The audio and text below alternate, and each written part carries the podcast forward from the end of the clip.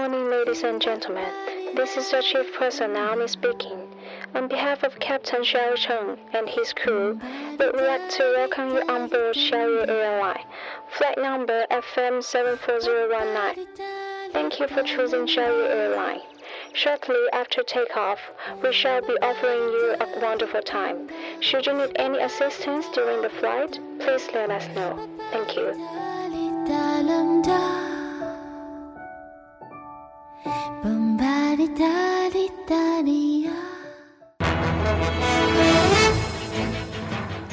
各位听众，晚上好。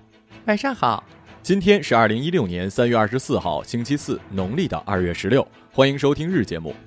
一九五五年的今天，在天津研制出了中国第一表，这是我国工人阶级试制出的第一只国产手表，填补了新中国工业建设的又一场空白。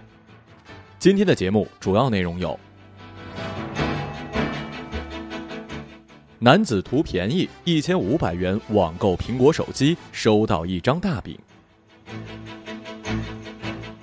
只因一句“你瞅啥”，男子持刀刺死一人，伤三人。少妇出轨欲复婚，跳楼威胁前夫说底线不容挑战。无人接班，退休单腿老师重返讲台。下面请听详细内容。今日下午两时许，市民侯先生急匆匆的来到了分局报案，称自己遇到了骗子。侯先生讲述，头天他在上网的时候，发现了一家十分实惠的手机网店，市场价五千多元的 iPhone 六 S，这里优惠价仅售一千五百元。我当时呢有点不相信，哪会这么便宜啊？侯先生告诉民警，在与卖家联系之后，对方告诉他这是所谓的走私机，因为是非法入境，所以才低价处理，功能跟正常机一样。几经对方忽悠，侯先生信以为真，并按照买家的要求向一个账户打款一千五百元。买家表示马上安排快递发货。次日，侯先生收到了快递，可是拆开包装之后，他却傻眼了，包裹里没有期待的六 S S，只有一张。大 饼，笑死我了！收集新闻的时候我就笑疯了。大哥，我真想采访一下你，你咋想的呀？貌似这个岁数越大越容易上当哈。记得前一阵，我聪明的爹地居然问我，几十块钱买一个瑞士手表，这事是不是真的呀？我当时就震惊了。对于所有的长辈，我再次忠告：看到这样的好事，您就问问自己，凭啥？他凭啥赔钱呢？您儿子都不一定愿意给您占便宜。对方疯了，比您儿子还亲。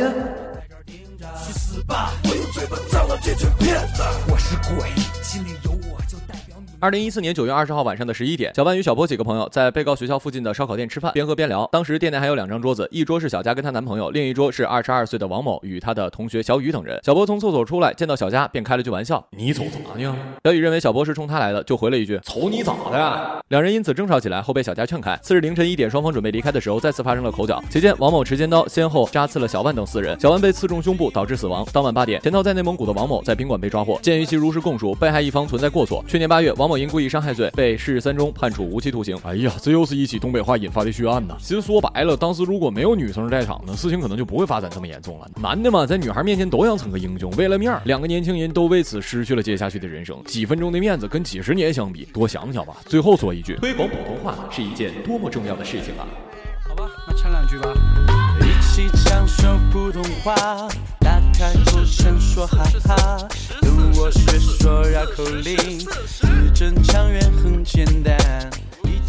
十七号傍晚六点左右，沙坪区联防派出所的民警接到了报案，辖区大城小爱小区三十一楼楼顶有人要跳楼。真真二十八岁，二十二岁时跟范强结了婚，婚后很快有了孩子。范强是一个很不错的丈夫，但在真真的眼中好像缺了点什么。丈夫范强工作心很强，一直忙着上班，这反而给了真真机会。手机那头的秦海情话好听，风趣幽默，两人都喜欢打游戏，兴趣爱好几乎一样。真真觉得秦海才是理想中的人，有丈夫缺少的那些浪漫。好景不长，强发现了妻子的越轨行为，两人在前年底离婚了。秦海经常在家里打游戏，一打就是一天。真真好心提醒他去上班，秦海总是答应，却无实际行动。前夫那么好，工工作勤快，有责任心。真真开始用前夫跟钱海做比较，越比越觉得自己错了。范强表示自己不愿意复婚，并不是因为有了新的伴侣，只是因为现在想好好工作，将女儿带大。作为一个没有经历过婚姻生活的我，其实没有什么资格评价这件事。我想说的反而不是什么真真活该呀，不知道珍惜，现在后悔晚了。我只是想说呢，做事不要太冲动，尤其是在感情面前。当初因为喜欢浪漫就跟前夫离婚，现在又因为现任打游戏又想复婚，这不单单是感情的问题。作为一个成年人，你应该先学会的是为自己做的每一件事情负责。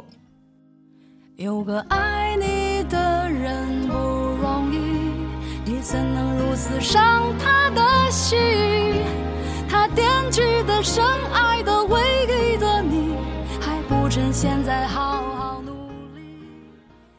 今年六十一岁的李祖清是广西桂林灌阳县野猪店村的一名小学教师，十九岁起就一直在大山深处教书育人。一九八一年，李祖清在一次家访途中被毒蛇咬伤了右腿，造成了小腿肌肉萎缩、骨骼坏死，成了残疾人。但他依旧回到了讲台上，用一条腿支撑起了山区孩子们的求学梦。在几十年的教学生涯之中，李祖清老师几乎走遍了野猪店村的每一个教学点，用知识将一批一批的孩子送出了大山。二零一五年十一月份，李祖清老师光荣退休，但是因为没有新的老师愿意到大山里来接替岗位，退休的李老师没过几天清闲日子，就又接到了教育部门的返聘证书，重返讲台。上学的时候呢，总觉得老师和自己过不去，再加上青春期，所以似乎跟好多老师有梁子。但是毕业之后发现，真的理解了当初老师说的那句话：“我们这么做是为了你们好。”这句话真的是对的。我从来都不喜欢道德绑架，老师绝对不是神圣的、不可犯错的职业，他跟其他的工作一样。但是每每遇到这样的山村老师，我还是会想由衷的对他们说一句：“老师，您辛苦了。”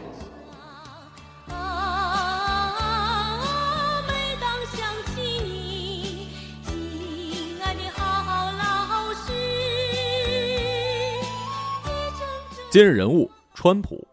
在一六年的漫画《辛普森一家》里，川普先生当上了美国总统，并且把美国搞得一团糟。如今，这一切正在慢慢的变成现实。川普先生赢得了共和党的选举，成为了共和党的总统候选人，在很多州赢得了选民的支持，与另一位民主党的候选人希拉里女士成为对决之势。而不巧的是，希拉里女士正因为邮件门事件接受美国联邦调查局的调查，一旦罪名成立，希拉里将失去总统竞选资格。这时候，我们尊敬的川普先生就极有可能当上美国总统了。许多美国人对于川普先生可能当上总统而感到了焦虑。在一段时间里，移民加拿大成为美国社交网站上的热门词汇。那么问题来。了，为什么有那么多人支持川普先生呢？首先是川普先生的移民政策。之前总统上台的时候都会制定相关的移民法案，比如小布什、布什以及奥巴马的移民法案，或者是移民政策。当然，有时候这些政策无法通过国会，但是每一届总统选举的时候，移民政策都会成为热门的内容。而川普先生的移民方案恰恰相反，可以称为反移民方案。不过，川普先生已经承诺了，他会欢迎高科技人才。川普先生的另一个建议是他将在墨西哥修筑长城，以阻挡非法移民。川普先生的提议受到了很多人的反对，但我相信他吸引了很多美国人的兴趣，尤其是一些移民或者非法法移民较多的州。有些州的移民。增长率在最近二十年来达到了百分之二百。川普的发言很符合美国人的个性，他说的全都是真话。虽然表面上看起来有一些荒诞，但是确实很多人因此而支持了他。比如克鲁茨、桑德森、希拉里等人，虽然比较理性，话说的好听一些，但是我们不能确定他们说的都是真话，不确定他们始终如一就是这个样子。总之，总统竞选演说呢，有时候也不一定是真的，他们当选之后也不一定会去做。美国是三权分立的国家，总统决定还要国会、议会通过才可以。上面还有一个可以一票否决的最高法院，所以即使川普同学当了总统，事情也不是他一个人说了算。那么即使川普当了总统，世界应该也不会太糟。就让我们拭目以待吧。以上文字来自于凤凰新闻客户端主笔罗玉凤。好了，以上就是本期节目的全部内容，感谢各位的收听，我们下期节目再见，再见。